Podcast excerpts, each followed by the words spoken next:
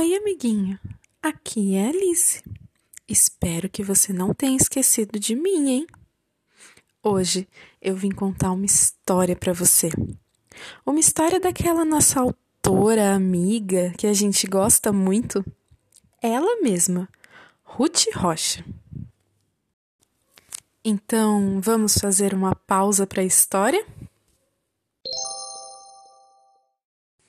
A Primavera da Lagarta, escrita por Ruth Rocha e ilustrada por Madalena Elec. Hoje, grande comício na floresta, bem no meio da clareira, debaixo da bananeira. Dona Formiga convocou a reunião. Isso não pode continuar. Não, pode não, apoiava o camaleão. É um desaforo, a formiga gritava. É mesmo, o camaleão concordava. A Joaninha, que vinha chegando naquele instante, perguntava: Qual é o desaforo, hein? É um desaforo que a lagarta faz, dizia a formiga. Come tudo que é folha, reclamava o louva-a-Deus. Não há comida que chegue, continuava a formiga. A lagartixa não concordava. Por isso, não, que as senhoras formigas também comem. É isso mesmo, apoiou o camaleão, que vivia mudando de opinião. É muito diferente, dizia a formiga. Depois, a lagarta é uma grande preguiçosa. Vive lagarteando por aí. Vai ver que a lagartixa é parente da lagarta, disse o camaleão que já tinha mudado de opinião. Parente não, falou a lagartixa. É só uma coincidência de nome. Então não se meta, disse a formiga. Abaixa a lagarta, disse o gafanhoto. Vamos acabar com ela. Vamos sim! gritou a libélula. Ela é muito feia. O senhor caracol ainda quis fazer um discurso. Minhas senhoras e meus senhores, como é para o bem geral e para a felicidade nacional, em meu nome e em nome de todo mundo interessado, como diria o conselheiro Furtado, quero deixar consignado que está tudo errado. Mas como o caracol era muito enrolado, ninguém prestava atenção no coitado. Já estavam todos se preparando para caçar a lagarta. Abaixo a feiura! gritava a aranha, como se ela fosse muito bonita. Morra, comilona!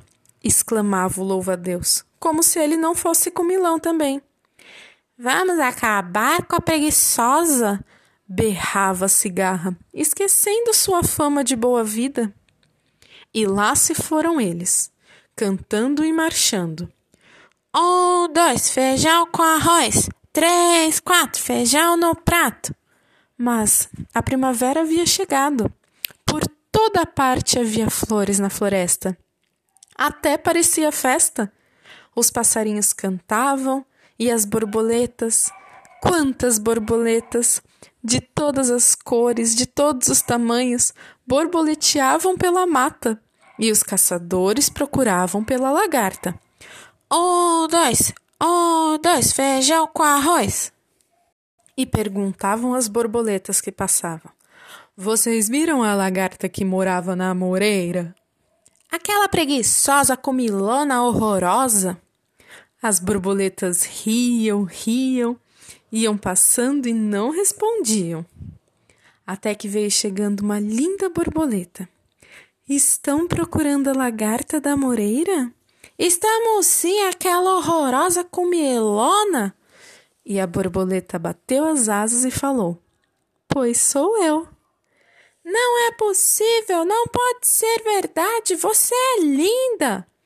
E a borboleta, sorrindo, explicou: Toda lagarta tem seu dia de borboleta. É só esperar pela primavera. Dona Formiga ficou muito espantada. Não é possível. Só acredito vendo.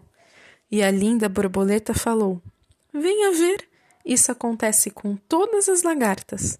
Eu tenho uma irmã que está acabando de virar borboleta. E todos correram para ver e ficaram quietinhas espiando.